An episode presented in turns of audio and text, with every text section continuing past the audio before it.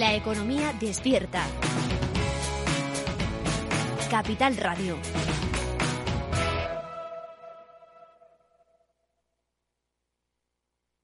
Neynor Homes les ofrece inversión inmobiliaria con Meli Torres.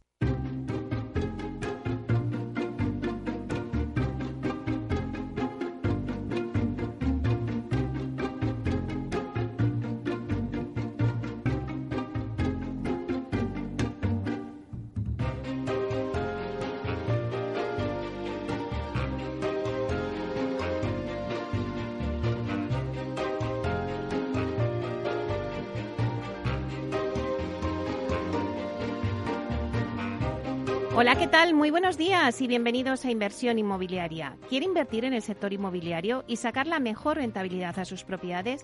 Entonces no puede perderse este programa porque nuestro objetivo es mantenerle informado de todo lo que ocurre en el sector inmobiliario. Tratamos de dar voz al sector a través de los micrófonos de Capital Radio. Y si está pensando en invertir en el sector, aquí le vamos a dar todas las claves para que realice la mejor operación. Por ello, les invitamos a que se queden con nosotros y conozcan los temas que vamos a tratar hoy en el programa y que podrán escuchar también en los podcasts en nuestra página web capitalradio.es.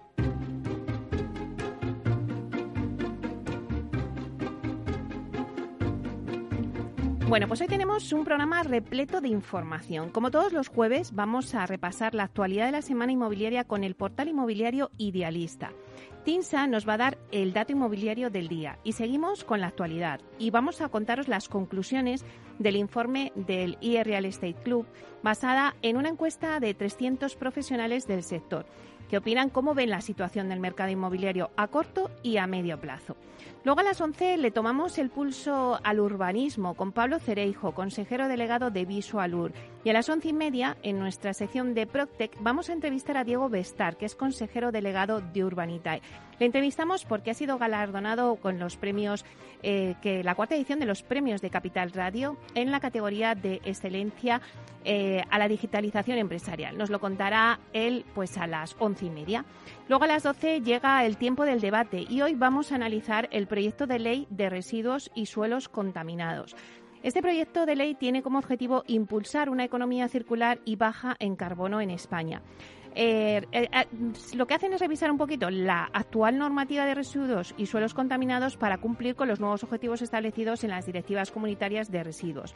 Y lo haremos de la mano de Vía Ágora, que se ha adelantado y ha realizado un estudio donde ha calculado la huella de los residuos de construcción y demolición en dos de sus obras. Bueno, nos lo contará Juan Antonio Gómez Pintado, presidente de Vía Ágora.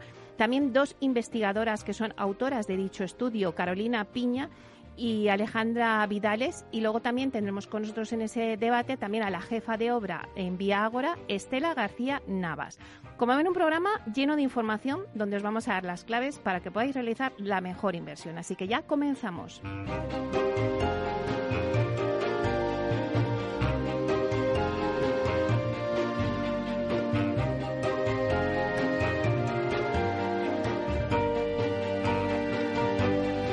Inversión inmobiliaria con Meli Torres.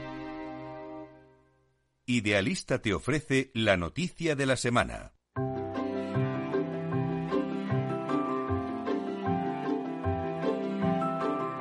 Bueno, pues vamos ahora con las noticias de la semana y damos la bienvenida a Francisco Iñareta, portavoz del portal inmobiliario Idealista, para que nos cuente las principales noticias del sector inmobiliario. Buenos días, Francisco.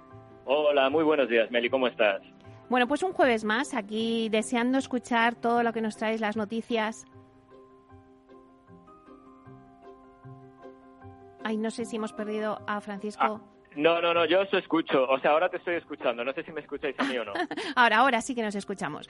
Bueno, pues nada, decía Francisco que deseando escucharte y ver, justamente hace una semana, el jueves pasado, pues decíamos, vamos a dar las noticias y decías, bueno, ¿y qué noticias? no Porque fue cuando empezó la guerra Absolutamente. Y ahora seguimos, después, fíjate, han pasado ya ocho días y bueno, pues seguimos aquí. Cuéntanos un poquito cuáles son las noticias del sector inmobiliario. Bueno, pues si quieres empezamos con este tema que acabas de sacar y es que, mira, la invasión rusa en Ucrania es una pésima, es, una dramática noticia que, que además de devastadoras consecuencias humanitarias, pues qué duda cabe que va a traer profundas implicaciones económicas, no solamente para los países implicados, sino para todos los países de su área de influencia. Y el sector inmobiliario, obviamente, pues de alguna manera también se verá alterado por el conflicto. El mercado ya da por descontado que las compras de vivienda por parte de ciudadanos rusos prácticamente desaparecerán aunque su impacto se limitará mm, a las zonas preferidas de los rusos sin afectar apenas al resto del mercado. Además, el incremento de los costes energéticos provocará una subida de la inflación que conllevará también una subida casi automática en las rentas, en los alquileres que pagan la mayoría de los inquilinos y muy posiblemente tenga también efecto en los alquileres que salgan al mercado porque se tendrán que adaptar a estos nuevos precios. Además, la inflación, bueno, pues también tendrá impacto sobre los ahorros de las familias, sobre todo en su capacidad de consumo, que al incrementarse los precios por encima de los salarios, pues se van a ver afectados, qué duda cabe. Aún así, a medio plazo es posible que España pueda verse reforzada como destino de la inversión inmobiliaria, motivado pues por la inflación y por el incremento de las rentas del alquiler, como estábamos viendo. En cuanto a la inversión internacional, pues muy posiblemente se enfríe durante los próximos meses, pero es probable también que a medio plazo España pueda convertirse en un polo de atracción para todas esas familias centroeuropeas que por prudencia quieran alejarse de posibles focos bélicos. Así que estas son las tristes noticias que nos trae la guerra. Pero bueno, Meli, nosotros esta semana vamos a dejar la guerra a un lado y vamos a centrarnos también en, nuestros informes de precios de venta y alquiler. Esta semana en Idealista hemos sacado informes tanto de, alquiler con respecto a la venta. En alquiler además le hemos querido dar una vuelta más y hemos visto qué es lo que pasa eh, con la pandemia. Parece que, claro, ahora la pandemia ha quedado en un segundo plano, pero bueno, está aquí, todavía seguimos con mascarillas en la calle. Sí. Y te cuento, te doy los titulares que sé que te gustan. Mira, la vivienda en alquiler en España ha terminado el mes de febrero con un precio medio de 10,7 euros por cada metro cuadrado. Y esto supone una caída de casi un 3%, de un 2,9% con respecto a febrero de 2020, el último mes antes del inicio de la crisis sanitaria. O sea que los precios caen con respecto a antes de la pandemia. Mira, nueve capitales tienen rentas inferiores a las que registraban en esa fecha, en febrero de 2020. La caída más pronunciada es la de Madrid, donde el precio del alquiler ha descendido un 8%. Le sigue Bilbao con un menos 5,1%. En Sevilla los precios bajan un 4,2%, en Barcelona casi un 4, un 3,9%, en Palma un 3,4%, Las Palmas de Gran Canaria un 3,1% y Málaga un 2,1%. No es ninguna sorpresa, Meli. Bajan más en los grandes mercados. Eso lo hemos visto porque fue donde más eh, creció la oferta. En el lado contrario, pues Cáceres es la capital que más ha subido el precio durante estos dos años, ha subido un 12,5%. En Huelva suben también más de un 12%. En Lugo se quedan en el 11,5% y en Almería en el 11,4%. ¿Vale? ¿Qué es lo que pasa con la vivienda en alquiler en tasa interanual? Pues con respecto a febrero, estos datos que te he dado antes son con respecto a 2020 y con respecto a 2021, el precio de la vivienda en alquiler experimenta un descenso, pero ya es más leve, no llega al 1%, se queda en el 0,9%. Las capitales de provincia en las que más suben las rentas en tasa interanual son Huelva, que sube un 11,5%, en Barcelona un 11,2%, en Soria un 11,1%, Valencia un 9,8% y Almería un 9%. Por el contrario, las mayores caídas de precio en los últimos 12 meses se han producido en Orense con un menos 4,2%, en Salamanca bajan casi un 4%, se quedan en el 3,8% y en Teruel un 3,3%. Y rápidamente nos vamos a ver qué ha pasado, porque tenemos también datos de qué es lo que ha pasado con el precio de vivienda en venta. Ya ha registrado una bajada del 0,6% durante el mes de febrero y se sitúa en 1.814 euros por cada metro cuadrado. Es el tercer descenso mensual consecutivo del precio de la vivienda es un 2,4% más alto que el mismo mes del año pasado y un 11,6% por debajo del precio máximo histórico de la vivienda en España. ¿Vale? Eh, vamos a ir a los mercados de Madrid y Barcelona, que son los, los focos más importantes, para no extendernos mucho más, y te diré que durante el mes de febrero el precio ha subido un 0,6% en la ciudad de Madrid y baja un 0,1% en Barcelona. Atendiendo a la tendencia interanual, el precio sube un 2,1 en Madrid y baja un 1,4 en Barcelona. ¿Y cuáles son las capitales más caras de España? San Sebastián, como siempre, lidera este ranking, 4.958 euros por cada metro cuadrado, a puntito de alcanzar los 5.000. Le sigue Barcelona, que por poco no llega a los 4.000, 3.929, y Madrid, 3.766 euros un metro cuadrado. El metro cuadrado en capitales más económico lo encontramos en Lleida, que sitúa en 1.042 euros por cada cada metro cuadrado. Bueno, pues la verdad es que eh, nos has dado un montón de datos Eh, te agradecemos que hayas hecho este principio de resumen de lo que puede afectar y lo que ya está afectando ¿no? Eh, el tema de la guerra en el sector inmobiliario. Así que muchísimas gracias, Francisco, por estar aquí y por traernos siempre los últimos datos y las últimas noticias del sector inmobiliario. Hasta la semana que viene, Mary. Ojalá que, que pudiéramos empezar con la guerra, pero para decir que ya se ha quedado todo atrás. Claro que sí. Ojalá, vamos a ver. Muchísimas gracias, Francisco. Buen día. Igualmente, un abrazo. Hasta luego.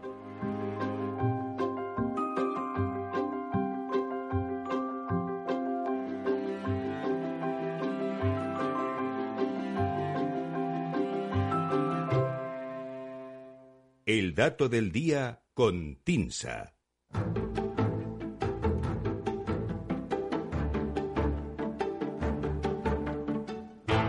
Bueno, pues nos vamos con el dato del día que nos trae Susana de la Riva, directora de Marketing y Comunicación de TINSA, y que vamos a hablar de los hogares españoles.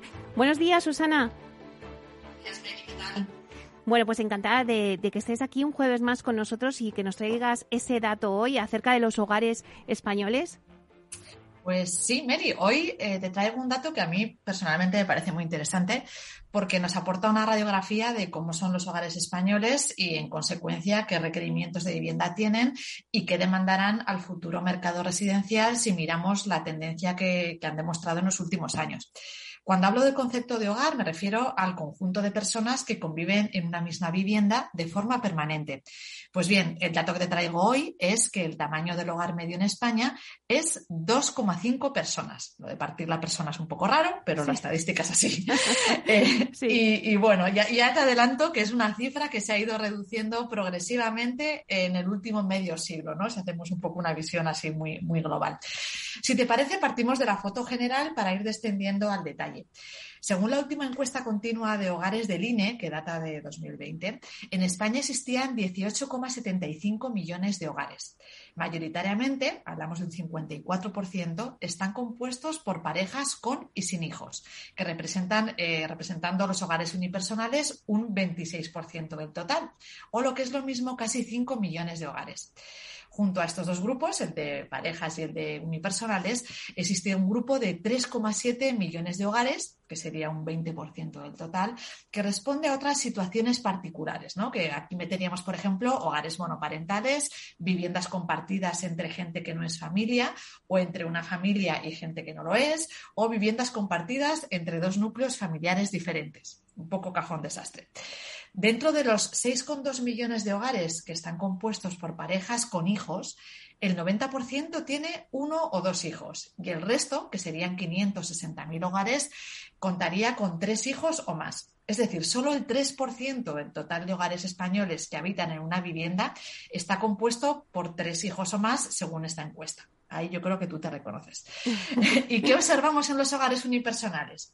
Pues aunque pueda existir la tentación de pensar en jóvenes independizados, lo cierto es que el 44% de este grupo está formado por mayores de 65 años. Es un tema que hemos comentado ya eh, recientemente ¿no? en esta misma sección.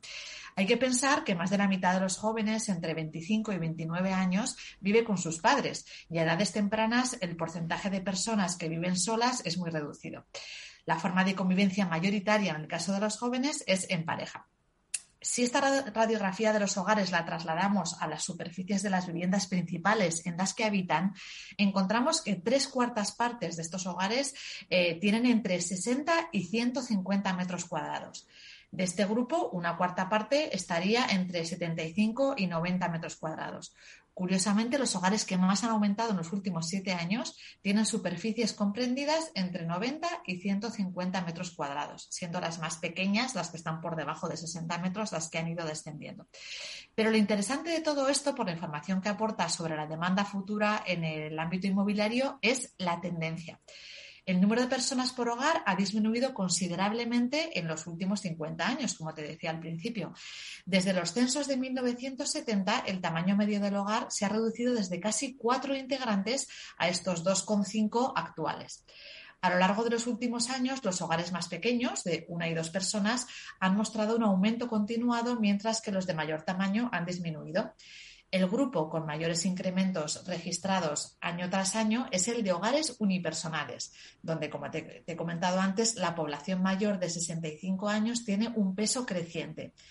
Si en 2013 los mayores de 65 años representaban el 41% de los hogares unipersonales, en 2020 ya sumaban el 44%. La previsión a medio y largo plazo, si hablamos del tamaño de los hogares, es decir, el número de personas que componen esos hogares, es de una clara disminución. El INE en sus últimas proyecciones estima que en los próximos 15 años el número de hogares de una y dos personas serán los que más aumenten, lo que acabará reduciendo esa media de personas por hogar hasta llevarla al entorno del 2,4 personas. Como conclusión, los datos indican que el número de hogares y de viviendas principales asociadas a esos hogares aumenta, mientras que el número de integrantes del hogar va disminuyendo. Esto conduce a que vamos a tener cada vez más hogares, pero cada vez más pequeños debido al envejecimiento de la población y a la disminución del número de hijos por familia. Esto nos da una imagen del perfil de inmuebles que la sociedad requiere, es decir, inmuebles para parejas con familias más pequeñas que en las décadas precedentes o incluso sin hijos. También muestra que las personas mayores de 65 constituirán un grupo amplio y en aumento con unas necesidades habitacionales determinadas que habrá que tener en cuenta. Esto nos lleva a formatos de viviendas que deberán adaptarse a menos personas. Esas dos y medio personas en promedio que conforman el dato del día de hoy se reducirán en los próximos lustros. Las casas amplias para grandes familias, que era algo muy típico hace ya muchas décadas, ¿no? Nuestros abuelos, será algo escaso y se requerirán viviendas más ajustadas. Pero ojo, principalmente para parejas también, no necesariamente para singles. Bueno, pues la verdad es que Susana nos has traído un dato muy curioso, esas 2,5 personas probar, así que te esperamos la próxima semana eh, para ver qué datos más nos traes. Perfecto, Mary. Hablamos la semana que viene. Un abrazo fuerte a todos. Hasta pronto. Chao.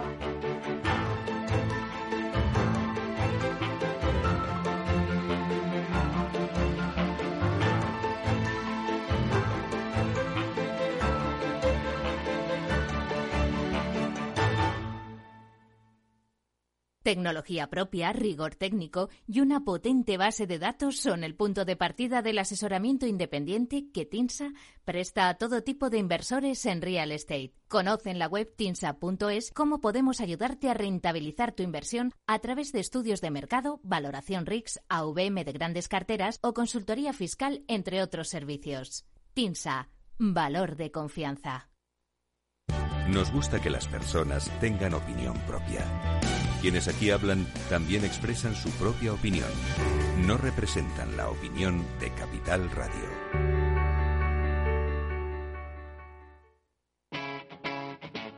Capital Radio.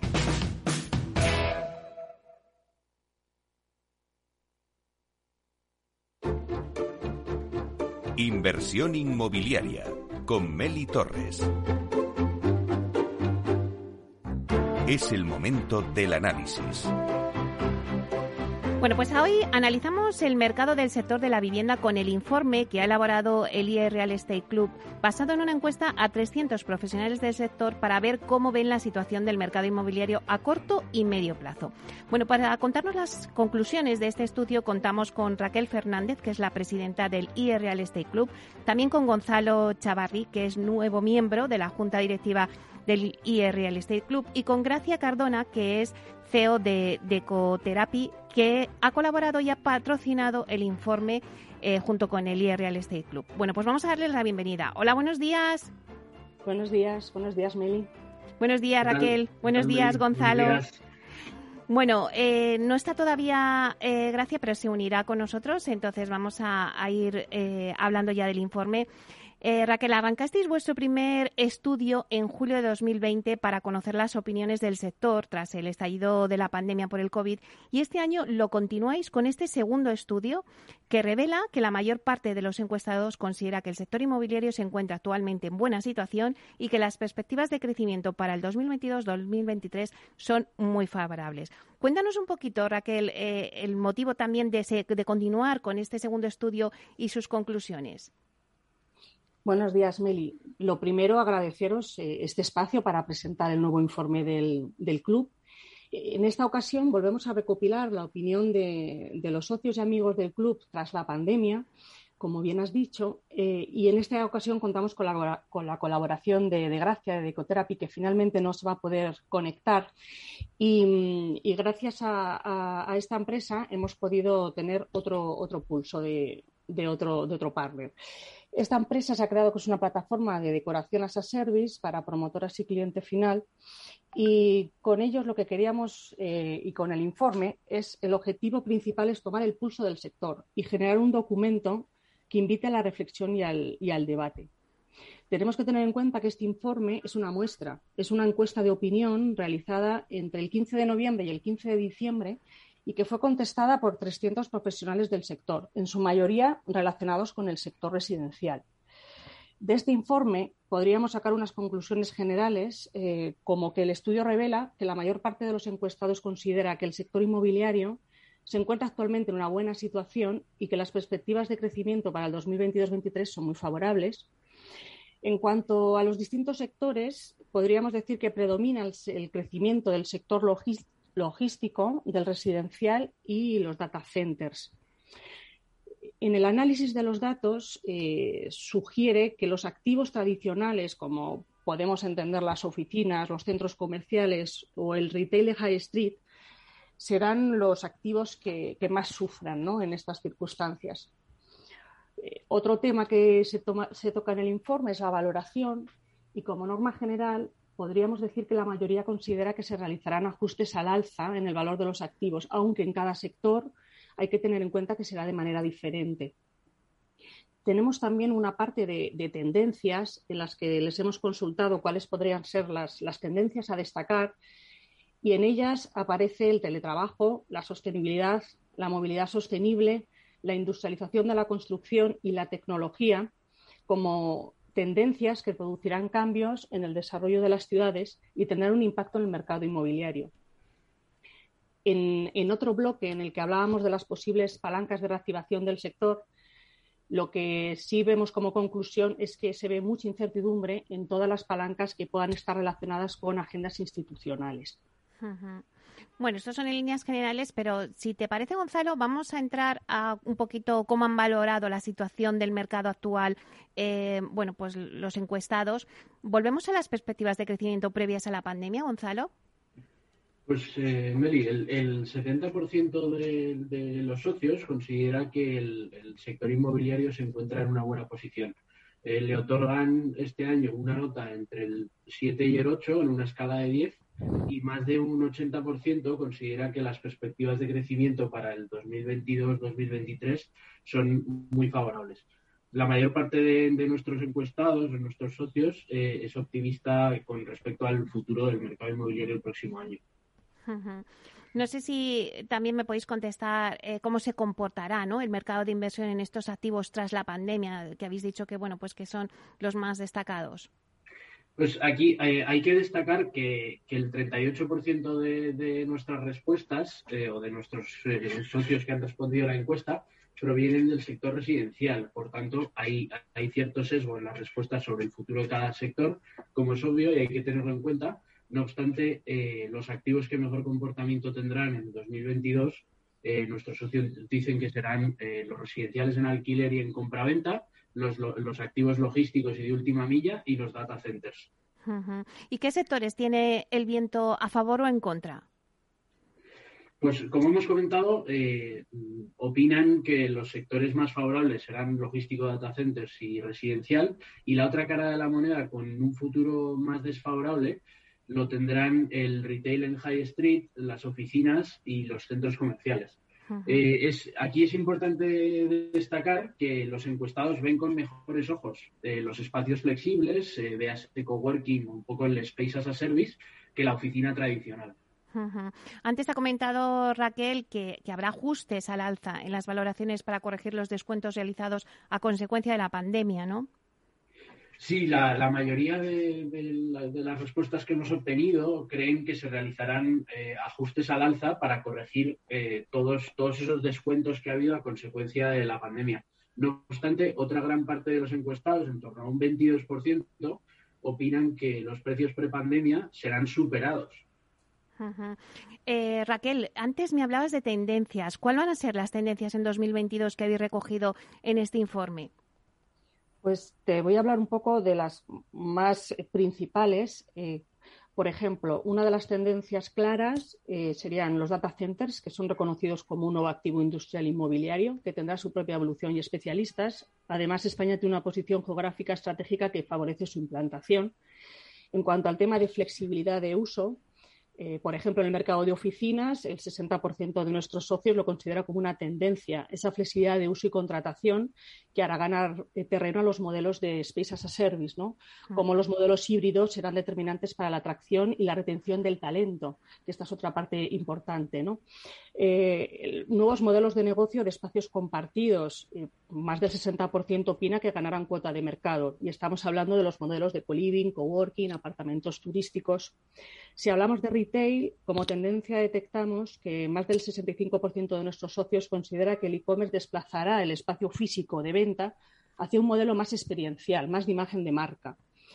Eh, si hablamos de ciudad como tendencia, eh, pues más del 85% considera que la pandemia va a traer cambios en el desarrollo de las ciudades y también cabe destacar eh, cómo nuestros socios entienden que la movilidad sostenible irrumpirá como un actor, como un nuevo condicionante en la configuración de ciudades y, edificios. Y por último, y no por ello menos importante, prácticamente la totalidad de los encuestados considera que la sostenibilidad quedará incluida en los modelos de negocio del sector, o bien para obtener financiación o para alinearse con los intereses de los consumidores. De los consumidores. Y esto último es muy relevante porque no era lo que estaba normalizado en el sector.